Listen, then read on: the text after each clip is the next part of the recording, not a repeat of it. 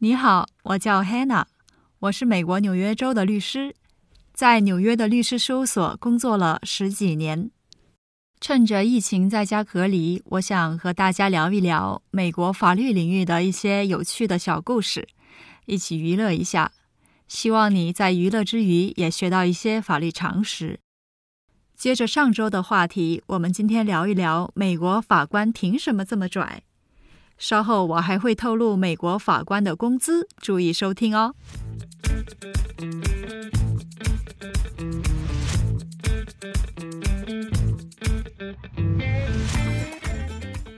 在美国，法院分为联邦法院和州法院。我们今天着重讲联邦法院的法官，因为州法院的话，五十个州情况都不完全一样，可以以后另找时间讲解。联邦法院包括一个美国最高法院，就是美剧里经常演的九位法官坐在一排审案子的场景，讲的就是美国最高法院。啊，另外还有十三个上诉法院和九十四个联邦地区法院，分布在全国各个地区。联邦法院的法官任命方式和任期都是美国宪法来规定的。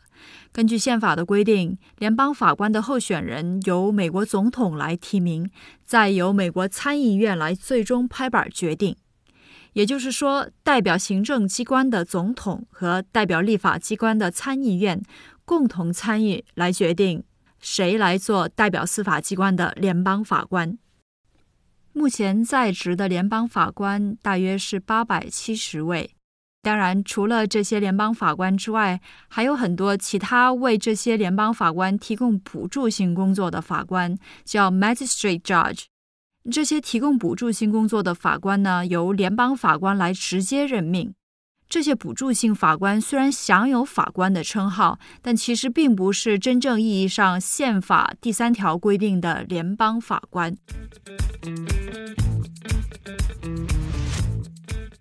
这里比较有意思的是，美国宪法规定的联邦法官的任期是一辈子，也就是说，联邦法官一旦被任命，就可以当一辈子的法官，谁的脸色都不用看。怪不得他们这么拽。而且只要他们自己愿意，退休之后也可以继续判案。前段时间，我们代理了一个在纽约联邦法院的国际商业诉讼。我们的这个案子就由一位叫 Deborah Betts 的七十多岁高龄的退休法官来主审。实际上，美国联邦法院的百分之二十的案子还真的都是由退休法官来判的。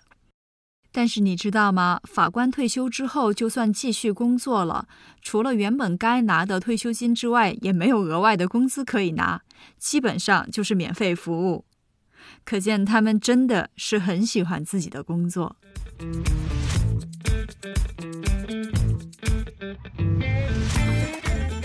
那如果联邦法官做出了惨不忍睹、伤天害理的事儿，还能继续当法官吗？当然不行。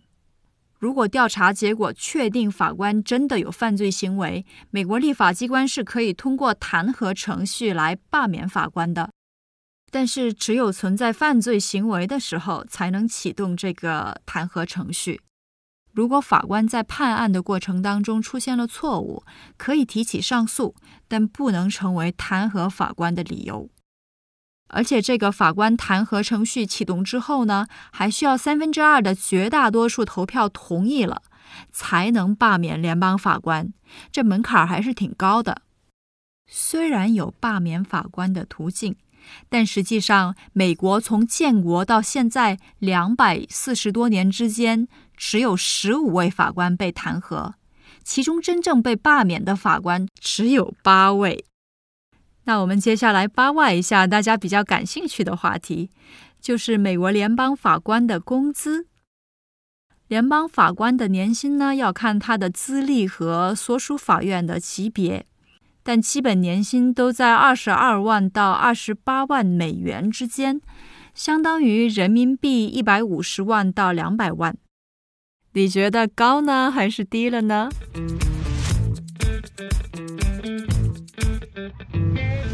下期节目，我希望跟大家聊一聊更贴近我们日常生活的法律方面的话题。如果你有什么好的建议，或者想了解哪方面的法律，欢迎给我留言。我的微信公众号是“住隔壁的律师姐姐”。今天我们就聊到这儿吧，谢谢收听，希望你远离病毒，健康平安。我们下周见。